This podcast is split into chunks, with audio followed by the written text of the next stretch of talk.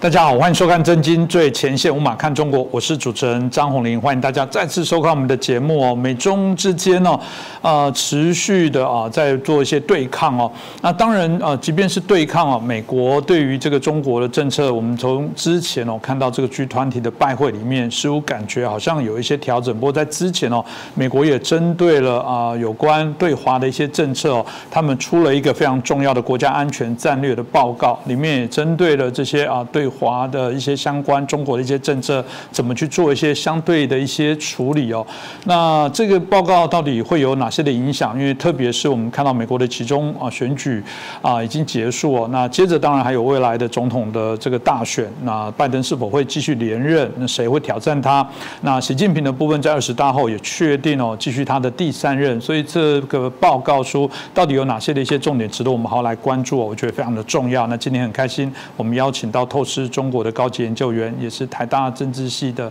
荣誉教授明居正老师哦，继续来帮我们解读。明老师你好，呃，主持人洪林老师好，各位观众朋友大家好。是老师，这个过去我们谈呃谈到那个所谓的目标对象的确立很重要，比方说美国到底如何确立谁是敌人，谁是主要的一些对手啊？老师过去也谈到说，美国一直把中国当做是所谓的主要对手，俄罗斯反而是次要的部分。那我们大家就很好奇说，这份战略报告书有改变这些看法？吗？嗯，没有，他事实上他还强化了这个观点哈。其实我们看到就是这个美国改变对中共政策呢，不是一朝一夕的事情，大家都很容易回溯到川普时代，因为川普时候讲的很明显。但其实如果说你要看蛛丝马迹的话呢，早在奥巴马的后期呢，已经开始往这方向慢慢移动，只是移动的比较缓慢，然后的言辞比较不明确。呃，川普是一个比较大嘴巴的人，所以他话讲起来就是直通通的，啪啪啪的讲出来了，所以感觉很强烈。不过也是事实，所以川普也明白讲说，我们现在进入到了一个呃大国跟大国之间一个战略竞争的时代，所以这个话已经讲得很明确了。那么也就是说，美国过去对中共政策呢，基本上很多年时间呢是接触跟合作。因为他们似乎相信这个比较传统的我们说的这个古典民主化理论，就是你跟他接触，然后呃带他进来做生意，当他经济繁荣之后，他就慢慢就民主化了。后来发现不是这么回事，发现说中共不但没有民主化，中共反而利用这个国际社会的开放跟这种跟这种这个自由的这个程度呢，反而去渗透，然后去扭转了这些游戏规则，对他有利，那么造成了不公平的竞争。所以美国才这个幡然醒悟，然后决定说我要改变，才把接触跟合作这个政策呢变成竞争跟对抗。呃，当然话在这个川普候说的比较明确，拜登呢基本上就继承了这个方向。那回到你刚刚讲的，他对于俄国跟中共的区分呢，跟我们过去观点是一样的。俄国虽然出兵打了乌克兰，然后战争还在继续，呃，结果美国认为。呃，俄国呢是一个直接的威胁，但是中共呢，中共是个更大的威胁。为什么呢？它是一个长期的最严峻的挑战，是唯一一个有能力、有意图，可以在政治、经济、军事、外交、科技各个方面，然后这个造成一种氛围，就挑战甚至改变国际秩序的一个竞争对手。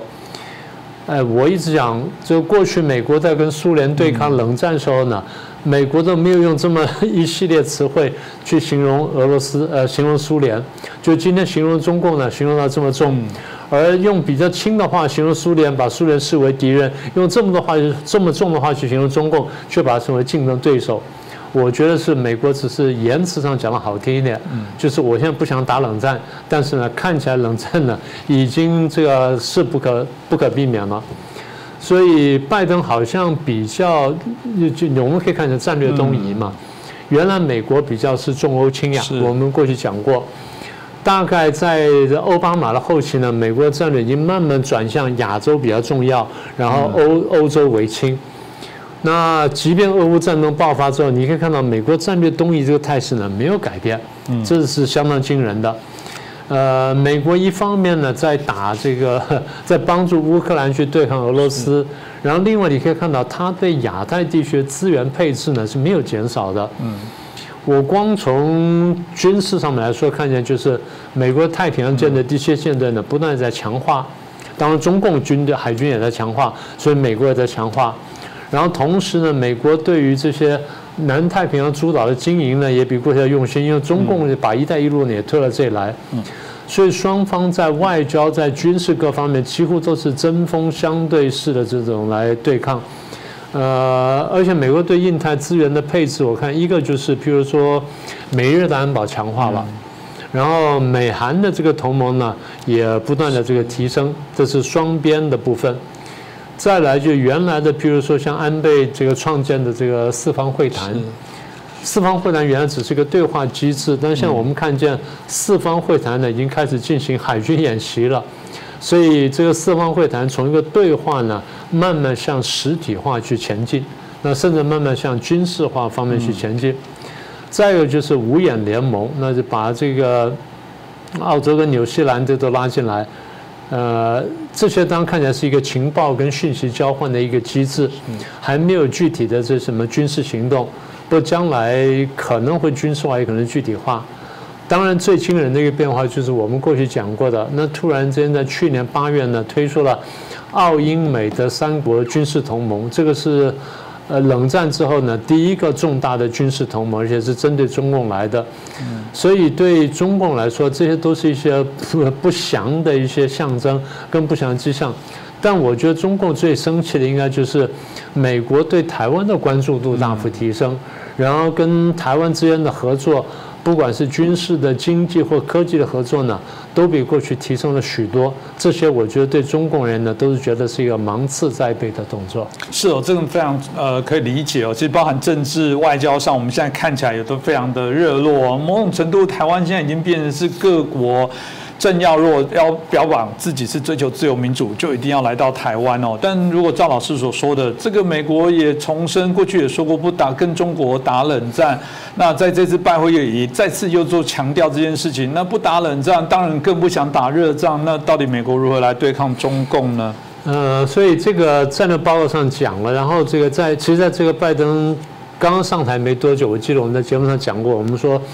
拜登那时候他还提出口号叫做合作、竞争跟对抗，嗯，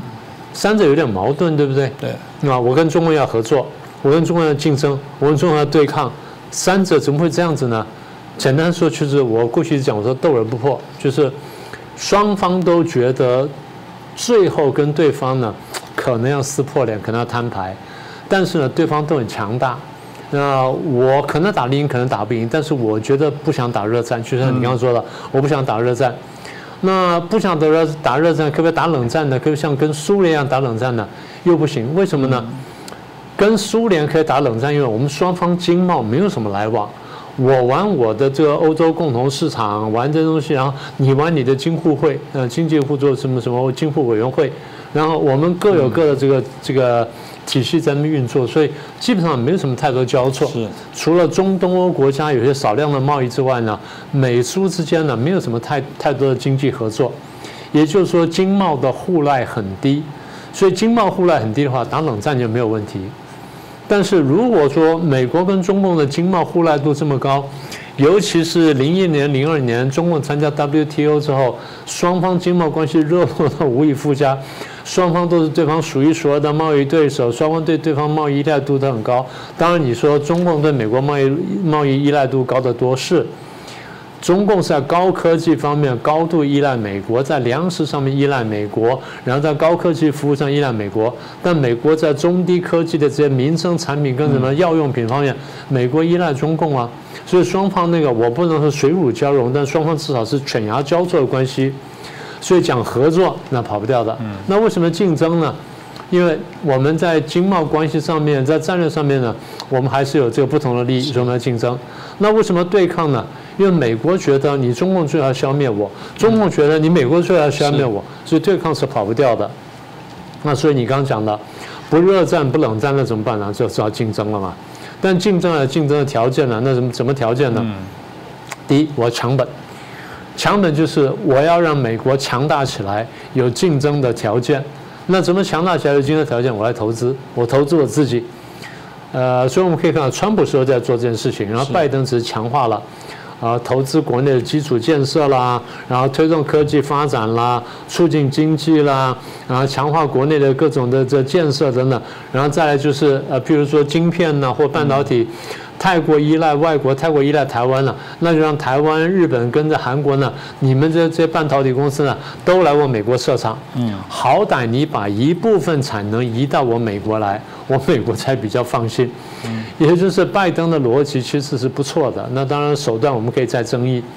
他的逻辑是，美国如果不够强大的话。我是没办法跟中共竞争的，我要跟中共竞争，我必须强大，要强大了，我必须自己先先强本啊，强本就是我先自我投资。所以他的地方是投资呢，是这样来的。是哦，这个但蛮重要的哦。他们如何？刚我们也提到了，就是每个国家有为自己的利益哦。我们之前提到说，他们想办法一定是要增加自己，把啊外部的威胁放大，他们才能得到更多资源，包含军事上的资源。我相信都是哦。但呃，我们过去也讨论过拜登跟这个啊川普的一些差别。川普比较是单枪匹马，像独行侠一样。那啊，显然我觉得拜登很擅长同盟的这些关系去做。一些相对的一些串联哦，这也呃看到这是他的一个特色哦，所以回过来讲说，是否他就是主要是以同盟的力量来围堵中共呢？我觉得蛮明显的，因为我记得我们在节目上打过比方嘛，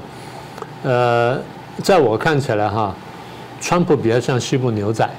啊，两个人在那面对面，然后就准备拔枪 决斗，然后看啊，我我手比较快，然后就一枪把你毙命了。拜登不是，拜登说我年纪比较大了，我拔枪比较慢。那这样这样吧，咱们围殴，我喊一批人来打你，我打不过你，我年老力衰，你看一下年富力强，说找人来围殴你。川普呢，那种作风呢，很容易得罪人。你不要说得罪美国人，他得罪外国啊。他把欧洲很多盟友都得罪了，所以欧洲很多国家呢，看了川普就很生气。很多盟友盟友讲说：“哎呀，这个你们最好不要让川普再当选了，不要让人再出来选了什么的。”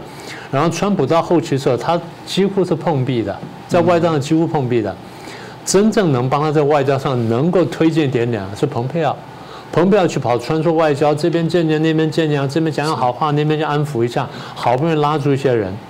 拜登上台之后，花了相当力气呢修补盟国关系。嗯，他很简单，他讲一句话说：“美国回来了。”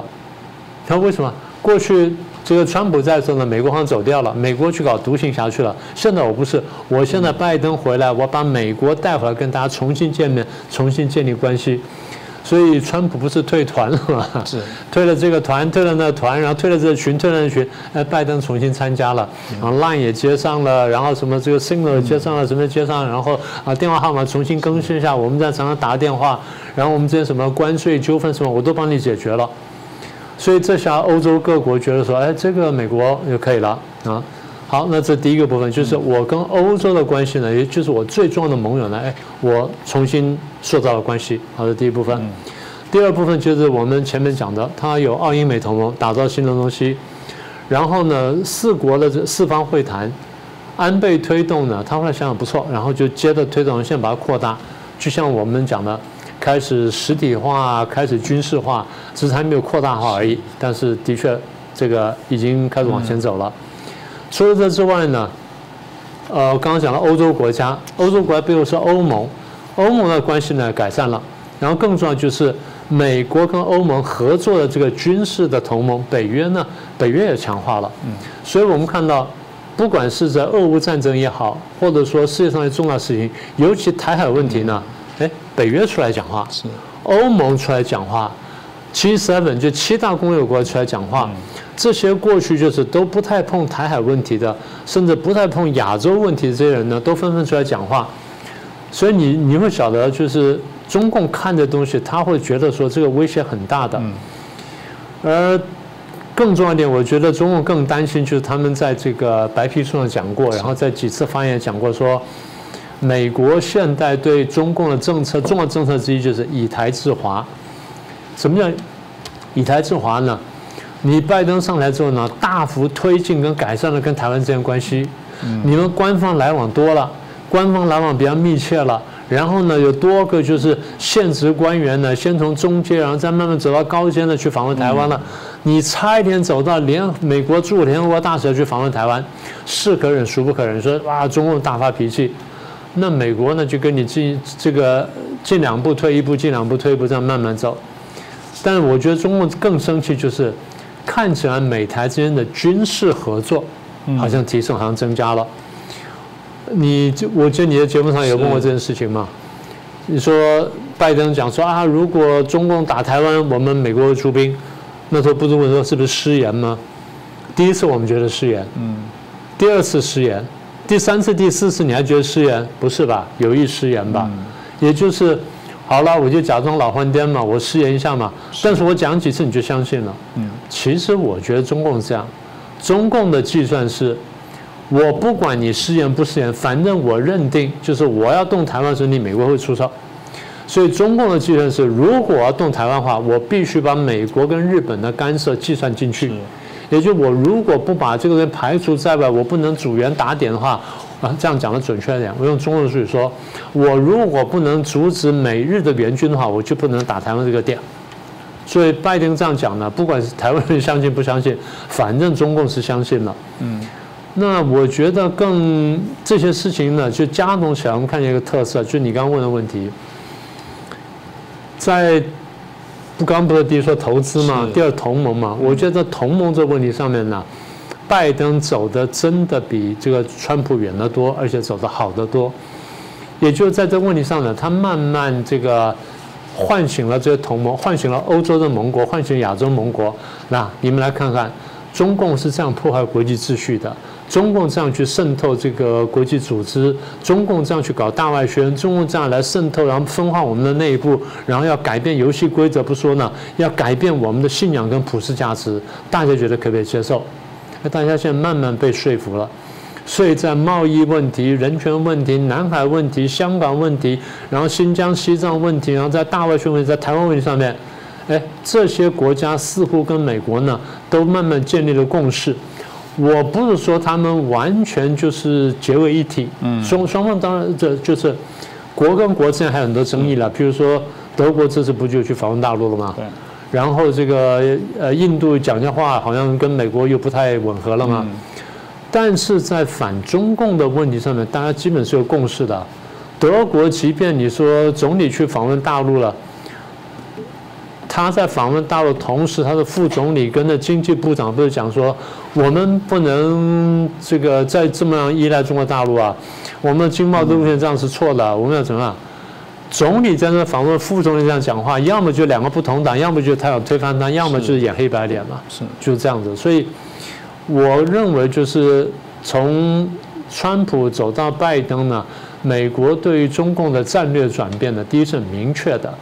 第二就是他的这个明确呢，也感染了，然后也说服了这些欧洲跟亚洲这盟邦。所以我觉得这的确是个重大转变。嗯，的确啊，我觉得从啊川普跟庞佩奥的部分，真的是一个把中共现行的一个非常重要的一个转类的关键点。即便他最后没有连任哦，那拜登上来之后，即便他在政策上有许多我们的担忧跟疑虑哦，他这种结党结结社的方式的确还是有用了。有一句话我记得，人家会说一个人走得快，一群人走得远。嗯，其实走得远的方法还是很重要哦。那刚刚前面谈到是投资啊跟这个同盟的一些关系，当第三点谈到了竞争哦，大家就好奇说，那这本这个报告书里面到底谈到他到底要如何跟中共来做竞争呢？如果说你把这个报这个报告书谈到说不是特别长哈，当然有个那么几十页这个一份文件，但你如果说把那些重点看一下，它前面有一个那个叫做什么呃 executive summary，叫做那个行政行政摘要，嗯。你光把行政摘要看完，或者你把那目录很详细看完的话，你应该大概晓得它的方向。嗯，那你要读进去，你发现，其实美国这是设想，就是因为如果回到前面那句话哈，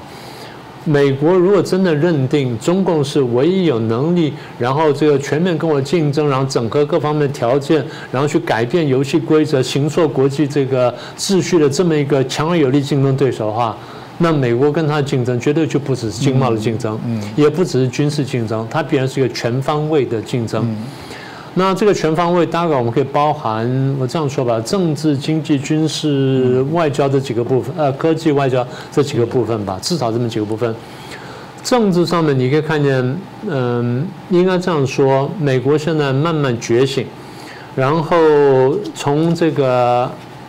意识形态，从这个理念上面呢。很彻底的呢，去检视中共，当然，就是我觉得拜登跟川普说比起来呢，还有点后退。川普因为他比较这个相信庞佩奥，然后庞佩奥又用了这个一个中国大陆出身智囊叫余茂春，嗯，所以他们给他的建议，他给他们的建议呢比较明确，就是我们在节目上讲过，就区分中国，然后中国政府，呃，中共政权，然后中国共产党跟中国人民，所以每一次政策的的指向跟那个针对的目标呢都非常明确。拜登稍微有点点模糊，大概分了中共、中国，差不多就这样子了。然后也也出去宣讲，但是就不如这个呃川普的时候讲的那么明确。但至少呢，他开始分这个东西，这算是不错的。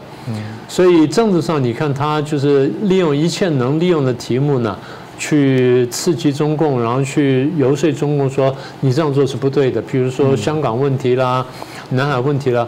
美国都跟他据理力争了。香港，你不是答应五十年不变吗？就现在你搞一个，就香港国安法，然后把香港搞成这样子。然后台湾问题，你不是要和平解决吗？就你现在搞成这样子。嗯。南海问题，你不是说不化交为岛，那现在搞成这样，你每件事情你食言而肥，你叫我怎么相信你？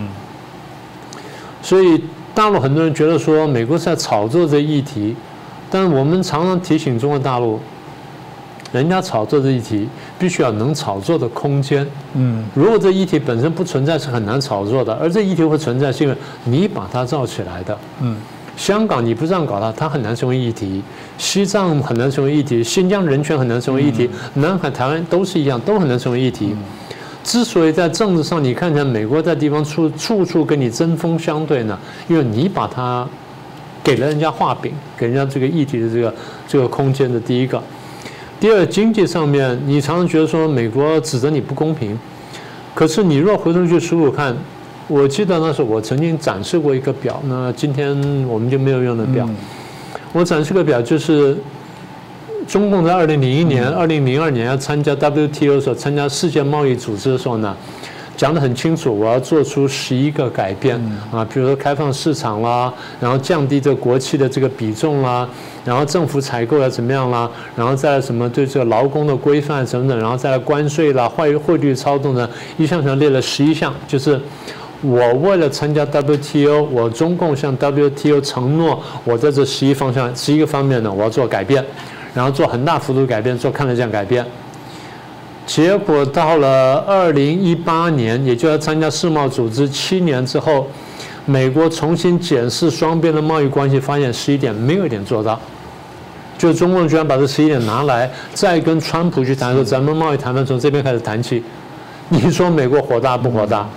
所以中共常常指责美国啊，你这个呃打击我，然后污蔑我说我是掠夺式的国际经济行为。你把这十一项列出来，你就是掠夺式经济行为啊！你的一带一路搞债务外交，这你不都是这些这些这些作为吗？所以美国忍无可忍，他在还手，然后你又偷窃科技，又压迫这些企业，必须把这些关键的机密给你，然后你才开放市场等等，这都是不公平的。嗯，所以人家回头来制裁你，这刚好而已嘛。这是经济的部分。第三是军事部分，我们前面说过了，但是我们还有个补充的就是。中国觉得说你美军这个呃飞机跟军舰没事做就压迫我，哎，那你先压迫台湾呐？嗯，你先压迫台湾呐？美国讲得很清楚，你就你已经答应我，台湾问题你要和平解决。现在看起来你台湾对台湾不断施压，我不能相信你和平解决，所以我害怕你弄假成真，我必须要表明我的态度。所以你飞机来，我飞机就来；你船来，我船就要来嘛。好，那你要演习，你在台湾演习，那我只好介入演习了。所以我也出动军舰，然后停在这个什么几个海峡那边，我挡住你，然后告诉你说我真的很在意。然后你在那不断扩军，你的海军非常强大，你的海警也非常强大，所以我也只好向旁边国家我出售武器。很多在台湾的朋友们，台湾的大小粉红讲说啊，美国卖武器，你没有看见中共建军在先。你没有看见中共的威胁在先，你没有看见中共破坏国际游戏规则在先，你在指责美国。坦白说，你若把这时序排起来看看，美国是回应啊，中共是攻击跟前进呐，所以这军事的部分。科技的部分，当然你就说啊，中中共会讲啊，他是围堵我，然后在五 G 科技啦、半导体啦，然后现在在什么相关的半导体人才都在卡我脖子。对，因为你给人感觉就是你不公平竞争，然后你想弯道超车，想要不公平的超越别人，然后你要改变游戏规则。这游戏规则是大家当时一同制定的，然后你已经占了便宜了。嗯。中共是以这个开发中经济体的地位参加 WTO 的，你现在是世界第二大经济体了，还好意思用说开发中经济，还好意思这样讲，然后还好意思这边申请贷款，那边申请补助，说不过去嘛？你要么就名副其实嘛。所以所有这东西呢，你说从呃政治啦、经济、军事科技呢，哪一点我们可以看就是。中共如一，如果你自己回头看了小罗说，你的很多所作所为跟所言言所行呢，你破坏了国际游戏规则，然后你挑战了国际的共同价值观，难怪人家这样对付你，难怪人家不放心你嘛。是，我想明老师刚刚所提到的部分，也大概是这本美国国家安全战略报告书的几个重要的重点了。那最后一点时间，老师是不是最后给我们做一个简单的这个，让我们快速的知道要怎么来看待这一个报告书的一些建建议？呃，简单说就是我刚刚讲了，先把那三个关键词抓住，啊，投资、竞竞争、对抗啊，把这个关键词抓住。然后你可以看到，就美国这次这个战略设计呢，它的这个目的在哪里？然后它准备怎么样达到这个目标？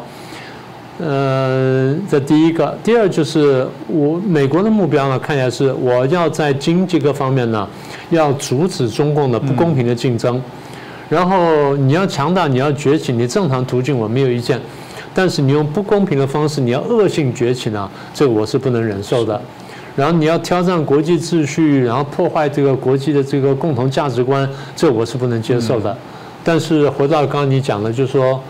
我美国又不要打热战，我又不想冷战，所以怎么办呢？我就必须斗而不破。也就回到刚刚前面讲的，我用竞争的方式来超过你。所以就是不用战争，也不用冷战，但我用竞争方式超过你，这大概是为美国真的现在能够想到的方式。呃，当然，美国在这个报告上还有一点，我觉得特别值得提出来，就是他特别提了未来的十年是关键。我觉得是这样啊，他之所以会讲十年，是因为他在计算中共的这个经贸跟各方面成长的速度，也就是你用这种不公平的方法去竞争呢，那五年之内你都要走到哪里？十年你会走到哪里？怎么看呢？我倒回去看，就从过去的这个几年的发展，我来往前推算，大概可以到什么程度？美国比较相信量化啊，我对量化我当然是我同意，但是我会有点点保留，也就是有的时候呢，也会有一些质变的地方呢会超过量变，嗯，所以你量呢是作为一个参考，但是你得把一些质的因素加进去，才能估算说它会不会有突然间跳跃或者突然间大倒退的情况。那这点我想就特别提出来呢，提醒大家一下。是啊，的确啊，这个习近平是一个我们还蛮难猜测，说过去所啊说的中共的某些惯例，他一一都全部打破了。所以你怎么期待他对于什么东西有承诺，包含香港的议题等等啦？所以这部分虽然是一个推演啊，但未来的部分显然都必须要我们更仔细的来做一些啊观察。这部分未来当然都需要明老师哦帮我们多多来做一些分析啊。那今天再次感谢老师，也感谢。大家收看。如果希望我们的节目一样，欢迎大家可以帮我们的节目转传给更多的好朋友。我们也希望我们的订阅啊越多，代表大家对于我们这些啊想法更认同，也愿意希望传递给更多的好朋友。再次感谢大家，再次感谢老师。谢谢。各位震惊最前线的好朋友们，我是主持人张宏林，欢迎订阅我们的频道。也记得打开小铃铛，掌握最新节目通知，让精彩评论不错过。更欢迎留言、转传影片。大家好，欢迎收看《震惊最前线》，无马看中国，我是主持人张宏林，欢迎大家再次收看我们的节目哦。呃，台湾的九合一选举哦，当然引起大家非常大的关注哦。结果当然一定是几家欢乐几家愁，这就是民主嘛。这个输的人，我们讲的胜不骄，败不馁。民主其实是非常有趣哦，在意的人努力的去争取他的认同，那如果不在意的，当然就让这个最后的结果啊来影响他。所以我们一直认为说，最重要、最好的方式还是积极的啊来做关。关注哦。但即便如此哦，其实我们台湾的选举面临到一个非常大的因素，就是来自于中共的这些各式各样的威胁。啊，其实打从台湾开始在进行这些民主选举哦，因为民主选举的一些样态来讲，当然是多元啊。我们谈到的甚至是一个非常开放的一个环境，这时候当然就会是中共透过各式各样的一些手段来做影响，可能不管是直接的讯号讯息、错误的讯息来做攻击，从境外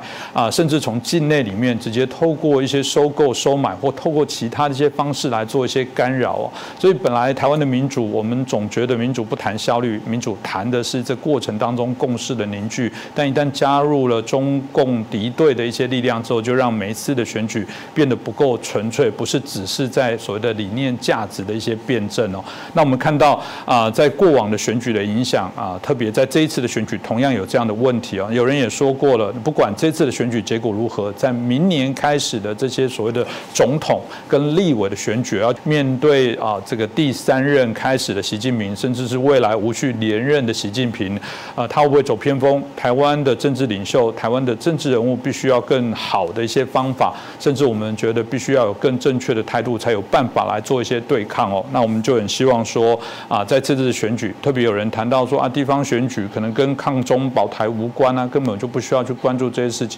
但我们认为啊，某种程度来说，还是需要大家更好的一些关心哦。那我们今天就来谈一下，在整个啊中共阴影下的台湾选举，到底我们过过去或者未来要注意哪些的事情？接下来我们就介绍我们今天两位来宾哦。首先见到的是正大国关中心的资深研究员，我们宋国成教授。好，主持人好，黄大哥你好啊，各位观众朋友大家好。接着介绍我们前国大代表，我们黄崇峰校大哥。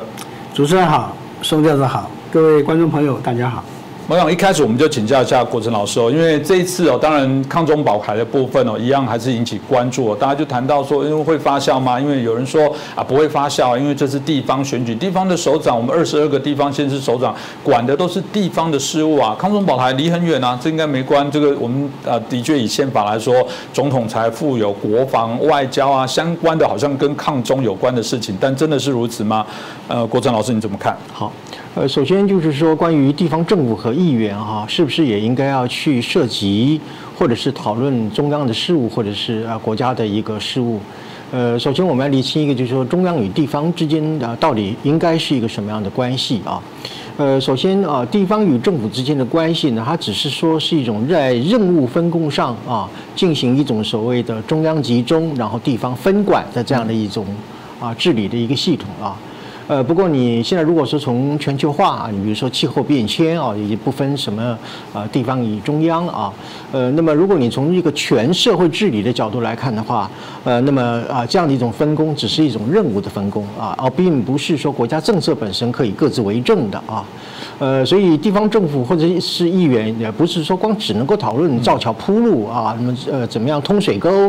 啊，呃修理这个马路这样的一些啊地方性细微的事物啊，趋势也必须要跟啊这个中央保持某种程度的一致啊。呃，这样的一致的关系是呢，首先就是各地方政府之间，首先通过一种横向的联系啊，啊，然后联系完毕之后，向中央做一种纵向的一种协调。其实这里都是的确是有一种命令与服从的关系啊。呃，否则的话，就是说如果没有缺乏中央与地方政府的一种所谓的上下的联动的话，那就会变成是一种分崩离析啊。呃，也就是说，呃，不能够达到呃国家整体的目标。我比如说，我们举例来讲，防疫，我们在中央有呃这个防疫指挥中心啊，可是各县市政府呢，还是有它的一个防疫的一个中心的设备啊。呃，许多防疫的工作本身啊，中央虽然说是统筹规划，但是地方也要配合嘛。你比如说啊，怎么样打疫苗啊，啊，怎么样发放口罩啊，等等，这都都是需要地方政府的配合。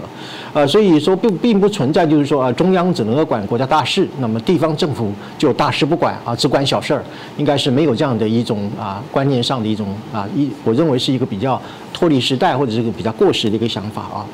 那么另外就是根据我们我们的一个政府体制啊，我们的宪法基本上呢，呃，过去叫做双首长制啊，就是总统和行政院院长。啊，一种双首长的一种制度啊，可是，在一九九七年，我们经过了第四次的宪法修正案之后，呃，总统所任命的行政院长不再需要经过立法院的同意了啊，所以因此，我们的宪政体制基本上呢，就是比较倾向于一个啊总统制的这样一个体制啊。呃，那么呃，一个人当选了总统啊，无论他是哪一个党派啊，他就叫总统啊，不叫做党魁，也不叫做党主席啊。呃，所以在作为一个总统情况之下的话，不管你啊各种不同的党派啊，或者不同的政治立场啊，那么基于要服从啊总统这样的一种中央的一种呃决策的话，呃，我们应该不分党派啊。呃，所以在这种情况之下的时候，这个一个党魁或者党主席，他当选了总统之后，他就是国家元首或者是三军统帅啊。所以全党或者是全啊国的人民都要有服从总统的这样一种义务啊。这是我们在我们的政府体制上来讲啊。呃，那么第三个就是说，虽然说地方政府基本上不太涉及，比如说像国防啊、外交或者是两岸的事务啊，呃，也没有所谓的最后的一个决策权啊，呃，但是它必须是呃一样要跟中央政府的一种啊政策要保持一致啊，呃，为什么？因为像啊国防、两岸或者是外交，它基本上是超党派的啊，甚至是超地区的哈。呃，所以因此就说，这个地方政府除了要有配合的义务之外啊，呃，应该是啊，最好不要有反对的权利啊。呃，当然并不是说言论上完全不能够有任何批评的意见啊，但是政策上要保持同步，要保持一致啊。呃，那么譬如说我举例来讲好了，假设我们现在的中央政府，无论是哪一个党执政啊，他决定面对中共的侵犯的时候，我们要全民的备战的时候啊，那么呃台他把台北的这个部队啊调到高雄去啊。那你不能说，因为我高雄是反战的啊，我是不想打仗的，所以我就不让台北的军队进入到高雄。那么这个就会造成呃国家整个对于啊对付这个敌人的时候产生一种很大的一个混乱啊。呃，所以这种不是一个地方自治的问题啊，而是呃这个地方的这个政府要配合中央来完成一个国家整体目标的一个问题，这是我们必须要啊认清的一个第三点哈。啊，所以因此从这个角度来看的话，就是说，当我们今天执政的中央政府制定了所谓的抗中保台这样的一种政策的时候，呃，地方政府就应该要避免因为你的党派立场的不同，或者是你的首长个人的政治立场的差异，而有我不抗中啊，我不保台啊，呃，不应该有这样的一种想法，也不应该有这样的一种啊一种对应啊，呃，所以我认为就是说，基本上根本不存在，就是说地方选举呢就不应该。跟这个所谓的抗中保台，呃，扯为一谈啊，或者说呃，地方选举呃，应该跟抗中保台无关啊，这样的一种一种说法啊。所以最后就就是说，我们从这个问题来看，就民主政治的真谛呢，哈，呃，是执政党必须要接受在野党的强力的监督啊，呃，但但是在野党作为一个忠于国家的一个总体目标，他必须要做一个忠诚的一个反对党啊。也就是说，反对党对于执政党啊，特别是执政执政党，他在任期之内这个民意啊这样的一种支持，你要给予高度的一个尊重。而在野党作为一个任期之内无民意的在野党呢，那么必须要跟国家的基本政策要保持一致啊。呃，这个所以民主是以民为主啊，不是。呃呃，也就是说，以民意支持的这个呃执政党为呃中央政府啊为主，不是以党为主啊啊，更不是说以在野党为主哈。所以民主政治一个真谛在于它离线之间啊，呃在野党要做忠诚的在野党，执政党负责国家的政策，那么超越党派的互相的合作，才能达到我们国家整体的一个目标。是哦，所以说到这个哦，我们这个地方政府的态度表不表现？当然，在这次的九月一选举，刚刚也提到过了，总还是我们提到了在这里面啊，有些政党在谈到对于九二共识啊，对于这个一中的这些概念的部分来做一些提出哦。虽然有没有个表，我们不知道，但总以这个作为一个依归。老实说，外国的媒体不一定能像我们刚刚国成老师所说的不一样哦，这有细分哦。他们总的还是认为说，可能某些轻重的政党得到。多少的一些席次哦，这会不会给外国的媒体有一些误解？说那个标题叫做“呃台湾的亲中政党获得多少席”，而因此来认为台湾人民做出了往威权的方向来靠近呢？我不知道会不会有这样的一些结果跟可能。朋友拉这你怎么看呢？啊，是的，我觉得呃，主持人刚才提到一个很重要的一个指标啊，就是说这个虽然这一次是我们九合一的地方的选举。但是呢，从不同的角度会有不同的解读。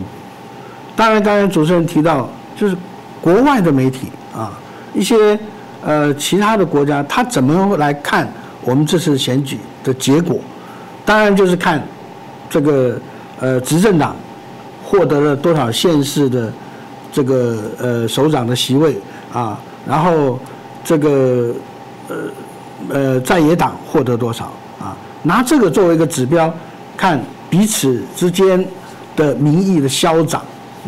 当然，我们自己作为一个台湾人，我们也了解说，台湾的选举，特别地方选举，影响选举结果的因素很多，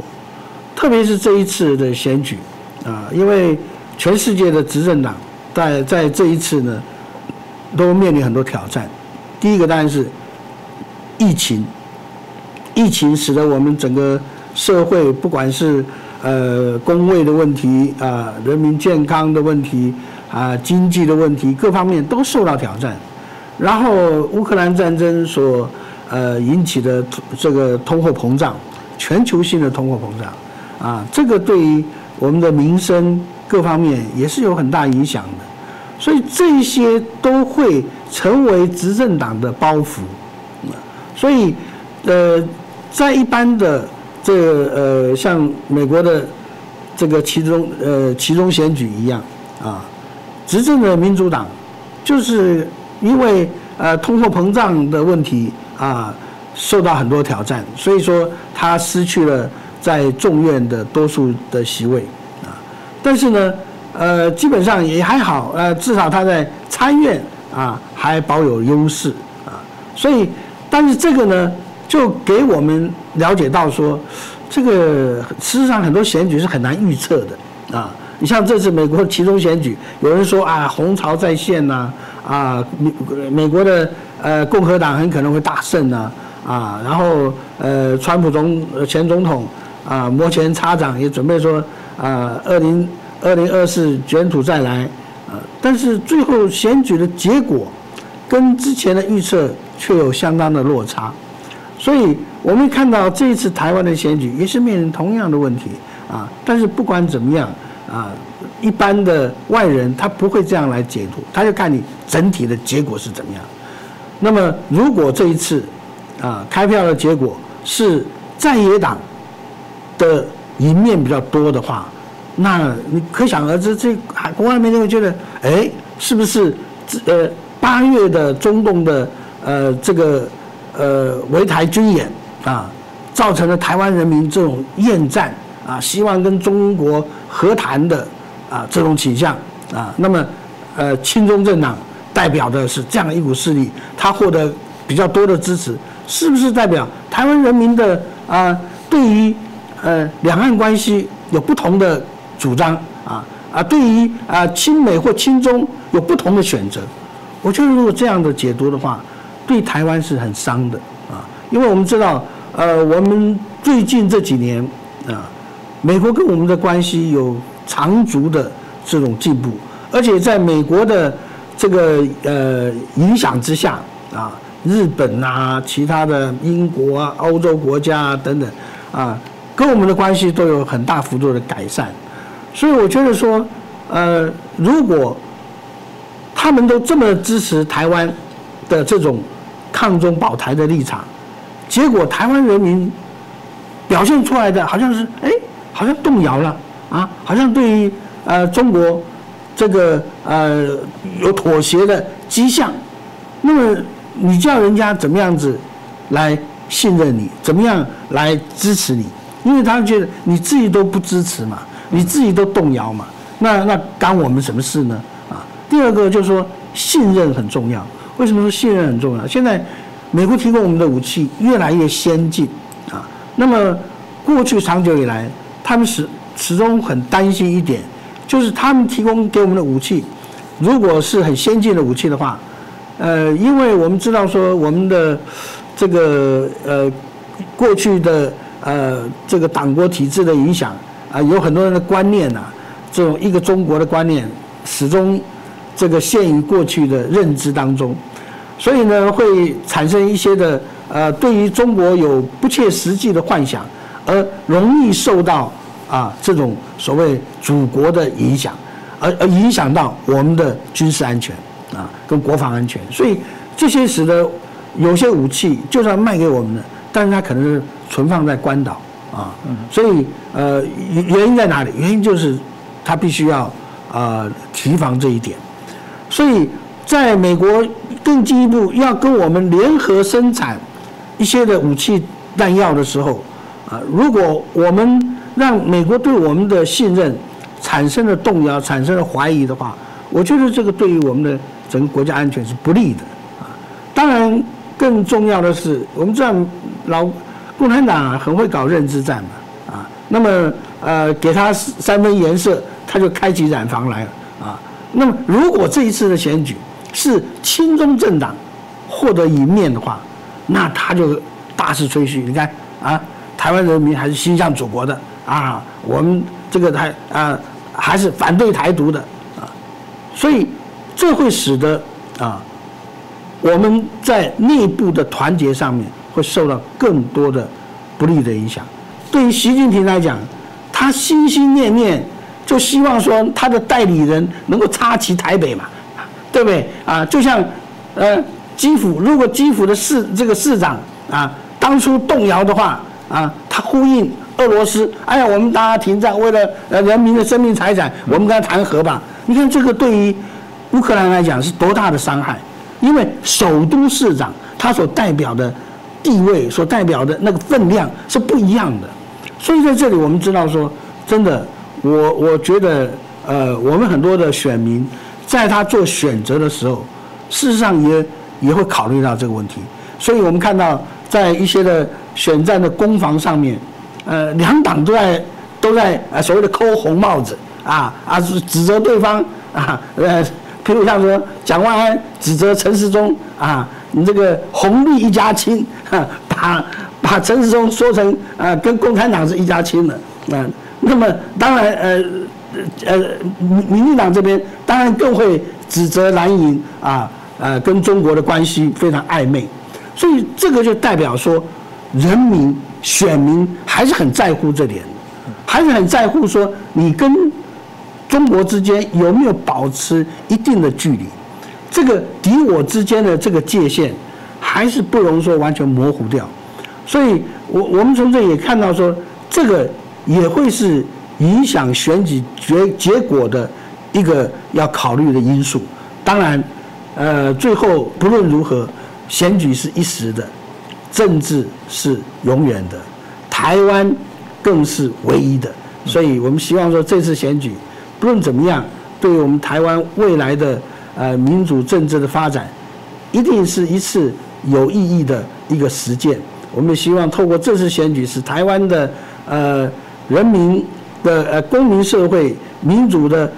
这个呃修养能够更向前迈进一步。我一直认为台湾的民主不断的在进步，在深化。这过程当中，也许大家看到吵吵闹闹，但最讨厌的是刚刚一开始说的有一些外力的啊不当的一些因素。不然内部大家在辩论价值，我都觉得这不就是民主的常态吗？那以目前我们看到习近平当接任第三任，开始来进行他的一些啊所有包含他内部的，甚至对台湾的这些影响，他多次也提到了，还是不放弃武力犯台，还是希望作为。啊，这个啊，统一的一个大梦哦。那明年啊，接着就是总统的选举哦，所以显然大家开始摩拳擦掌，针对明年的总统选举啊，包含立委的选举啊，开始啊进行了。那这也是值得大家来关注，因为接下来的选举啊是至关重要。那呃，特别大家就会好奇，那习近平到底属于谁来当未来台湾的总统？嗯，这个习皇帝嘛，总来点他的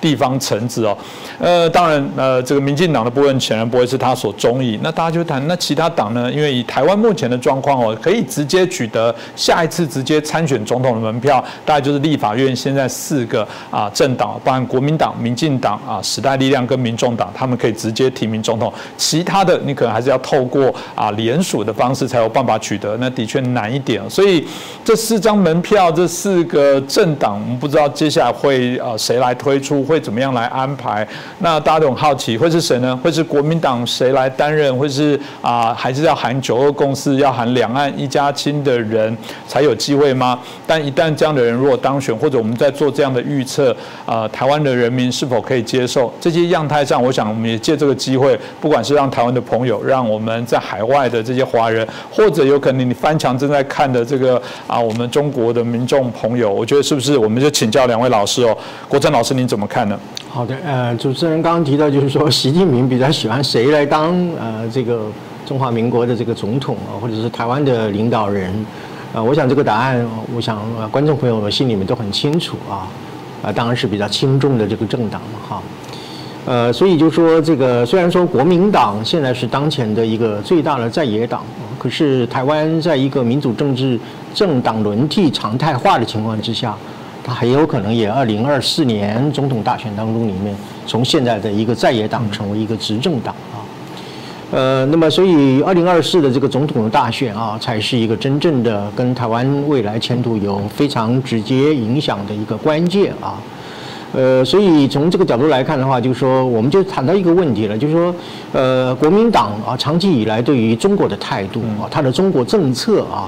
呃，是不是在二零二四年？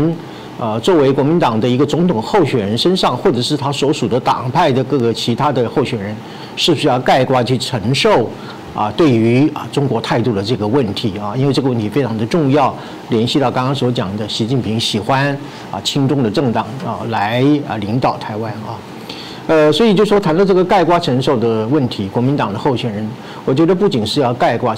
承受，而且要全部的承受啊。呃，我的意见呢，就是说，呃，至少就是说，你即便不能够全部的承受，呃，至少也应该要承受什么东西呢？两个论述，然后有四个事件啊，四个事件必须要去承受啊。第一个论述就是关于九二共识的论述啊，就说这个，如果说今天中共已经宣布九二共识没有一中各表啊，那么在这样情况之下的话，国民党是不是还要继续坚持九二共识啊？呃，如果说你要继续坚持九二共识，那请问一中要怎么表啊？如果说你表的是中共所喜欢的那个一中，那中华民国到底存不存在啊？那么如果说你要表我们自己所定义的一中的话，那么这个一中要怎么表啊？呃，我过去曾经啊提出一个观念啊，就是说，既然中共不让我一中各表，那我们就台湾自己表啊。这个表述的内容叫做啊，他们讲说世界上只有一个中华人民共和国。那么我们表述我们自己的一中，就叫做台湾自表。世界上只有一个中华民国，台澎金马属于中华民国的一部分。啊，如果国民党能够接受我的建议，我觉得是在处理九二共识一个比喻啊，也可以说是一个唯一的选项啊。呃，否则人家不让你一中各表，那你还要再继续表九，坚持九二共识啊。那么你表他的，那我们国家的主体性在哪里呢？啊，那我们表我们自己的，那我们主体性要怎么来表达？哦，所以我觉得就是说，第一个啊，有一个第一个论述就是国民党本身一定要严肃的面对九二共识到底要怎么样表述啊。那么第二个就是关于两岸和平统一的问题啊，这是第二个论述啊，就说诚如国民党主席朱立伦所讲的啊，他说两岸交流啊总比交恶好啊。在一般的情况来讲啊，当然就是说朋友越多，敌人越少是越好啊。不过你说在两岸的政治现实上，或者是国际政治这种尔虞我诈的环境之下啊，那么如果说今天呃中共呢，他已经宣布啊，他绝对不放弃这个啊武力犯台啊，呃，甚至他也公然的说，两岸之间的和平谈判的空间和希望越来越缩小。那么在这种情况之下的话，那你到底两岸要如何交流啊？是只有你党对党的交流呢，还是两岸人民、企业或者是其他的工商团体之间的交流？这个要讲清楚啊。那么另外一个就是说，你国民党认为就是我一直派副主席啊，或者是派我的这个工作干高级工作干部去访问中国，这就叫交流吗？我想这不一定是叫做交流啊。所以呃，这个呃国民党干部的访中并不等于两岸的交流，这是一点哈。呃，那么如果说呃，呃，就算是交流好了哈，那么如果说呃，中共是以武力要要侵犯台湾作为他解决台湾问题的一个一个选项的时候，那你跟一个武力威胁你的人去谈判，这个不就叫与虎谋皮嘛？啊，呃，所以呃，当然你这个谈判的一个结果有两种结果嘛，哈，啊，就是和平统一有两个结果嘛，第一个就投降嘛，啊，投降就和平统一的啊。那么另外一个是什么东西？就是谈判嘛，就是所谓我们常讲的啊，他们常讲的就是和平谈判嘛啊。呃，谈判的一个最后的结果，对台湾来讲，最好的结果就是一国两制啊。除了一国两制之外，台湾不可能获得比这个更高的、更好的一个待遇啊。呃，那么一国两制，什么叫一国两制？我们看看香港的经验就应该很清楚啊。中共承诺香港一国两制五十年啊，那马照跑，舞照跳。拦腰折半，二十五年就开始所谓的啊港人呃这个爱国者治港啊，或者颁了一个所谓的香港国安法，台湾人民能不能接受中共向台湾颁一部台湾的国安法呢？啊，呃，你愿不愿意沦为香港第二呢？啊，还有。呃，中共驻法国大使卢沙野他说过，要统一之后要对台湾人进行再教育哦。台湾人，你愿意做维吾尔人第二吗？啊，所以所谓的和平谈判，啊，两岸和平统一等等的，国民党的候选人必须啊要说得很清楚啊。那么这个就是必须要呃所谓的全部承受啊的两个论述，另外还有四个事件，你也必须要加以说明或者是承受啊。第一个就是洪秀柱在北京冬奥的时候访问啊中共啊中国大陆啊，呃，他提出两种说法。第一个就是说中华民族的伟大复兴，台湾不能够缺席啊。呃，其实我要在这里特别的强调，就是说，呃，一个民族的伟大的复兴，必须是在一个国族的一个概念之下，底下的所有各种不同的族群本身要相互的尊重、和平的相处啊。那么这个才有一个所谓整体的国族的一个复兴啊。假设今天中共的所谓的民族的复兴只强调到汉族，特别是以共产党为主干的汉族的复兴，而对于藏族啊，对于这个维吾尔族，甚至对于香港讲二语的这个呃讲粤语的这个广东话的这些民族进行压迫，只讲你一个汉族中心主义，只讲你一个啊共产党的一个啊独大的话。那么这个不叫做民族的复兴啊，这个叫做民族的内部的一种殖民主义啊，不叫民族的复兴啊。那么所以台湾如果说不能够缺席中华民族的伟大复兴，如果中华民族伟大复兴如习近平所讲的，他是要去与世界为敌，他是要去称霸世界啊。地球够大，美中两国可以容得下，像这样的一种所谓的全球野心和全球霸权的话，台湾是不是要跟中共联手一起来跟世界为敌呢？啊，是不是要跟啊这个中共联手起来，呃，不破坏整个世呃国际的秩序和世界的和平？这个非常严肃，而且必须要讲清楚。另外，洪秀柱说，对于新疆这个迫害维吾尔族人的人权问题，他没有看到，他不知道，全世界都看到，只有你没有看到啊。所以，就算是你没有看到的，回过头来，国民党对于所谓的世界人权的问题。啊啊！对于这个种族的这种迫害的问题，到底持什么样的立场，你也必须要说清楚啊！这是第一个要承受的一个事件。另外一个就是夏立言在维台军演之后访问啊大陆的这个的这个事件。呃，在维台军演的时候情况，为什么说啊呃不去探望或者是慰问在前线抵挡中共对我们武力侵犯的这些前线的官兵？啊，他们不眠不休的在保卫国家。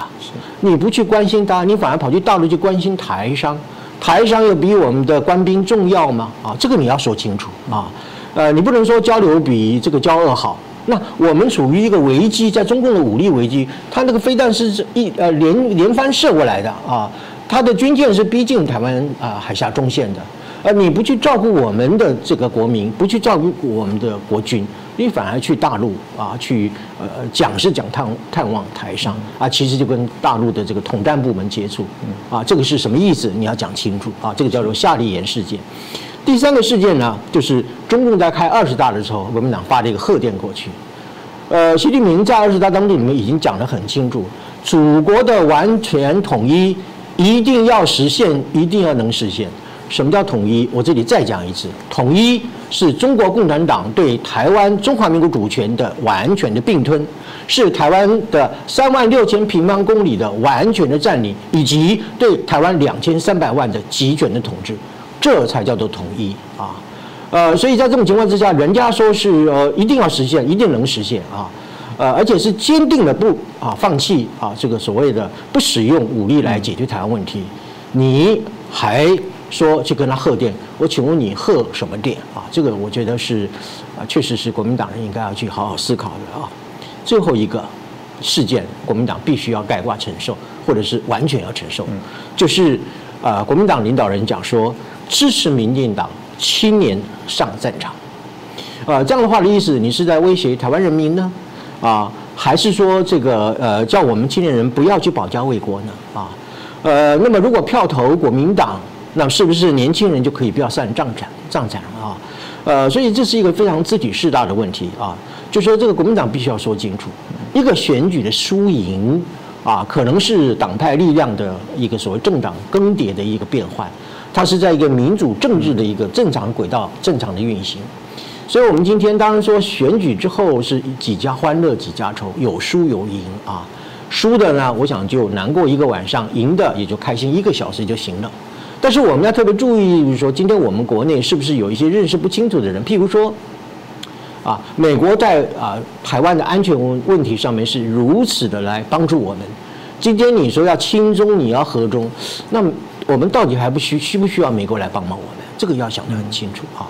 如果我今天我不断的帮助你啊，去抵抗另外一个敌人，结果你说你要跟那个敌人和好，那我到底还要不要继续帮助你啊？呃，所以啊，这个问题非常的严肃。另外就是说，我们要特别注意，就是说，选举固然有党派的轮替或者是啊这个输赢的一个结果啊，但是我们要珍惜的是，让我们这个党派能够轮替啊，让我们的人民的意志可以表达了这个民主的制度，而不是去以蓝绿的输赢来作为得失啊。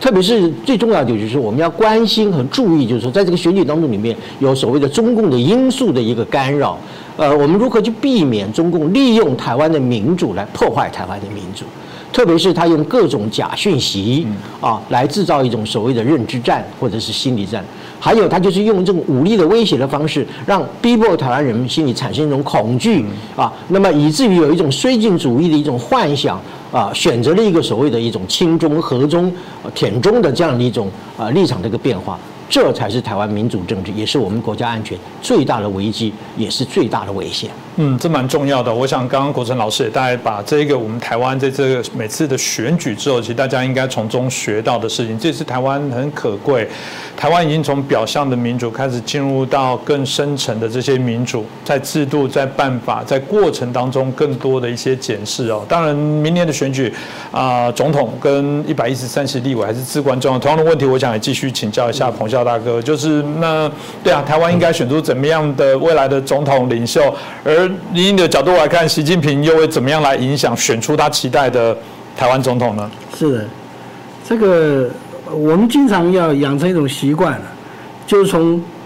敌人的角度来思考问题啊，这就是这个啊换位思考。唯有从换位思考，你才知道说敌人会怎么想。事实上。他的脑袋跟我们脑袋差不多的啊，我跟他生日只差了十几天，啊，同年同月啊，只差十几天，所以说，我想他的脑袋跟我的脑袋也不会差太远，啊，那么他会怎么想？你看习近平的他的习惯，他尤其这一次二十大以后，他用的人有一个基本的这个。归这个基本的一个一个一个现象，就是他都喜欢用跟他有关系的。换言之，就是他要用那个知根知底的人，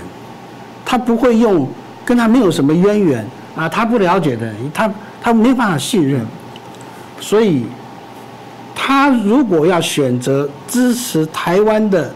啊哪一个人来来来来作为红色代理人。的人选，第一第一个原则就是他知根知底，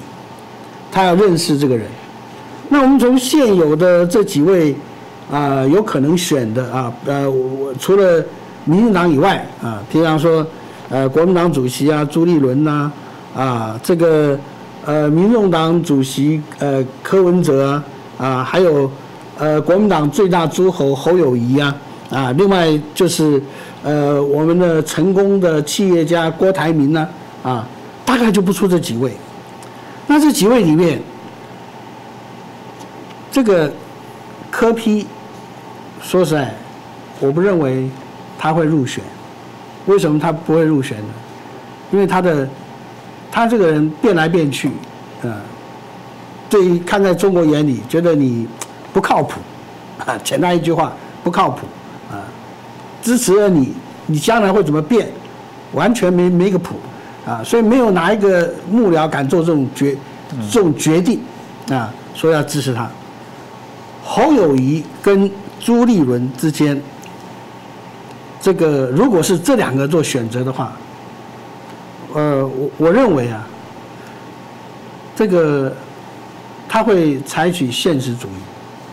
什么叫现实主义？就是看你谁。在国民党里面得到的这个支持度比较高嘛，呃，所以他会支持谁。但是呢，基本上他也认为，二零二四国民党是没有希望的，因为这个态势很清楚，啊，大概呃可能在未来十年内啊，这个这种总统级的选举，可能的这个胜出的都会是呃绿营的人。啊为什么呢？因为现在台湾的年轻一代的天然毒很多啊，这个所谓的天然毒，跟共共产党的台独的定义，或者以前国民党啊这个威权时代对台独的定义是不一样的。所谓的天然毒，他支持中华民国，啊他认为我中华民国就是这个主权独立国家，但是看在中共的眼里边，你只要你不支持统一的，不支持共产党领导的。都叫台独，啊，就像俄罗斯说乌克兰一大堆新纳粹一样，乌克兰的新纳粹哪有啊？啊，那你只要反对跟俄罗斯合并的，啊，那你就叫纳粹，啊，同样这是扣帽子嘛。所以像我这样子啊，这个根正蓝蓝底的，都被共产党认为说我是绿营的名嘴，啊，真是。呃，让我啼笑皆非啊！但是我也觉得这样也好，反正呃，这代表说至少我是爱台湾的啊。那么呃，所以这个呃，这两个为什么他会支持现实主义？反正你们谁也都选不上了，呃，就打那就是让让我干嘛要要去啊？管说你哪一个出来，哪一个出来都可以。但是基本上，共产党如果真正要找一个说未来。啊，所以台人治台的，他一定会想办法，要找一个有外省血缘。为什么呢？你看呢，国民党只要本省人当国民党，共产党对这国民党的主席啊，都是都是相当藐视的。譬如像吴敦义，吴敦义坦白讲，他呃政治也很娴熟啊啊这个。呃，各方面很了解啊，啊，一再表态，希望跟啊习近平能够有一个啊无习会啊等等。习近平就是就不理他，呃，到最后，呃，他这个啊，连连连个总统候选人都都都攀不上。后来江启臣，那应该很好吧？啊，年轻有为啊，又是呃美国的博士啊，那么啊一个台湾的年轻的。这个后起之秀，你应该很支持吧？结果你看，啊，国台办的发言人，啊，怎么骂他的？他说：“呃，江启臣，你哪根葱啊？哎，是公开的，在这个媒体上面，指国民党主席，你哪根葱？这就是为什么共产党有很严重的省级情节，他就认为台湾人当国民党主席。”会把国民党变成台湾国民党，所以他基本上他都支持外省人当国民党主席。你看换了朱立伦当国民党主席，哎，国台办就对他比较比较尊重了啊。你看这个这个，大家留意一下就可以知道，为什么呢？因为基本上呃，他要知根知底，要知道你的底细是什么。但是他对郭台铭也很知根知底啊。那问题是郭台铭。的那个啊啊气场很很大，口气很强啊！我是给你饭吃的，不是来跟你要饭的啊！谁怕谁啊？啊！他讲的是事实啊，对不对？但是这个话在老公听起来，那真是大逆不道啊，对不对？啊！你只要到到中国来，那你就是来要饭的啊！呃，天朝心态嘛啊！我我你们。啊，都是我赏赐给你，你才能够做贸易嘛，嗯，所以像郭台铭他就不会支持了，啊，因为他没办法控制这个人，所以我们从这里可以看出来，啊，未来大概就是侯友谊跟朱立伦两个，啊，他们之间如何去角逐国民党的党内初选。至于民进党部分呢，呃，说实在，这个为二零二四的总统选举。主要就看国民党跟民进党的党内初选，党内初选的结果，大概就定出了二零二四的胜负。换言之，就是说拿到民民进党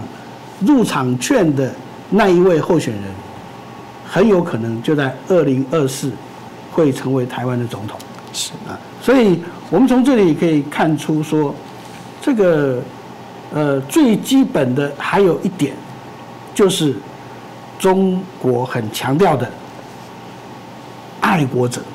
他现在经常讲啊，爱国者治港，以前叫台人治台，现在叫爱国者治台啊。什么叫爱国者呢？就是你听他摆布，听他话的啊，没事，祖国祖国。啊，没事，这个啊，共产党习近平啊，习主席啊，很伟大啊，中华民族伟大复兴啊，这就叫爱国者。那么，我觉得，当然他也知道说，在未来看不到会有所谓的亲中的台湾总统出现啊。那么，但是呢，有一个趋势，倒是越来越明显。二十大以后啊，虽然说。中共嘴巴还是很强硬，但是你实际上看他的对美国的一些态度，事实上他是在这个呃以进为退啊。兵法上有说，能则事之不能，不能则事之能。当中共不断的以飞机、以军舰啊，在台湾市周边在那边示威啊，不断的吹嘘说他现在具备了。啊，呃，这个随时能够呃攻打台湾，随时能够统一台湾的力量了，只看时机如何。他讲的越多，代表他越不能啊，因为能的话，你不需要讲啊。美国什么时候讲过说我要把老共怎么样怎么样？这就是什么？能则事之不能。我能，我干嘛一天到晚吹牛啊？基本上我认为呢，啊，实际上这个中国为什么这么久都没有打仗？就是他一直都希望说不战而屈人之边之兵，我吓唬吓唬人就好。当然我体量很大，吓唬吓唬人，然后以这样子啊来避免战争啊。所以，但是呢，你当你吓唬的是美国的时候就不管用了嘛，对不对？美国什么时候真的被你吓唬到了？所以我觉得说，在这种状况之下，那么也代表说中共不打没把握的仗，他这点是非常坚持的啊。为什么？因为啊，几十年来中共都维持不败的那种形象，万一哪天打败仗，那对他来讲是覆顶之灾啊！尤其是上次对下次跟台湾打，还被台湾打败，那那那说实在，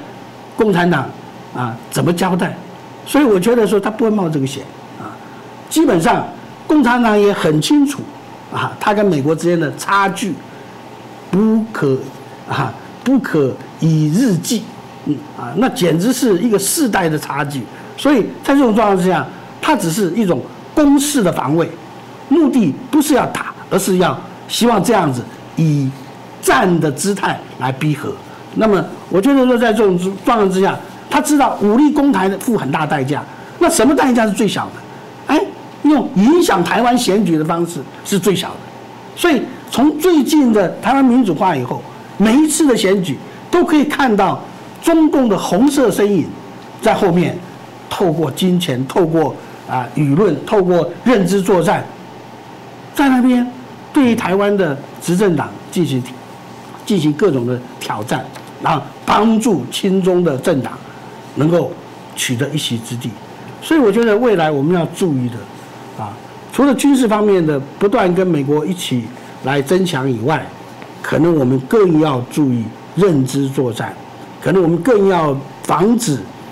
敌人透过网络啊，透过这个金钱啊，透过各种手段来影响台湾的民主选举。唯有这样，才能真正的让我们的民主在一个安全的环境之下不断发展。是，我谢谢彭笑大哥。其实我们过去在节目当中也提到，美中台三方的关系，我想所有的部分牵动台湾的一切哦。那当然，刚提到的部分是台湾的民众未来应该选择怎么样的一些总统。我们也在反问说呢，习近平喜欢怎样的总统？当然，有人也会问说，那美国也希望台湾能产生怎么样的总统，在这过程当中扮演怎么样一些角色啊？所以我想，呃，选主刚刚一开提到了选举就这样子，一定是有各种不一样的一些结果，可能符合。你意可能不符合你意，不过在现实的过程当中，我们一直喜欢谈一个部分，就是台湾在民主深化过程当中，在谈好像政治消费者运动怎么样，我们要去揭露这些候选人他真实的成分。所以透过我们节目，透过不同的一些检视，某种程度就是把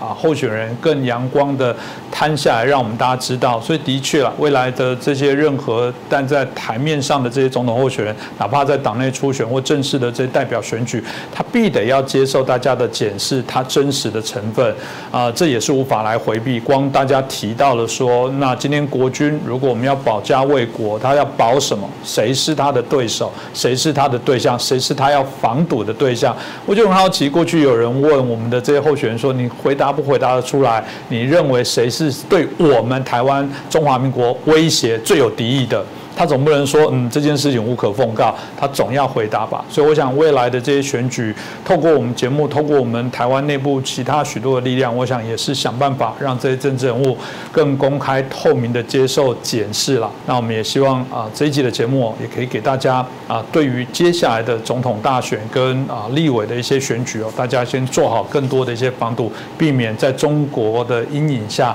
对于台湾进行这些不适当的选举干扰。那今天就再再感谢两位老师哦，也感谢大家的收看。希望我们的节目，也欢迎帮我们转传给更多的好朋友。再次感谢大家。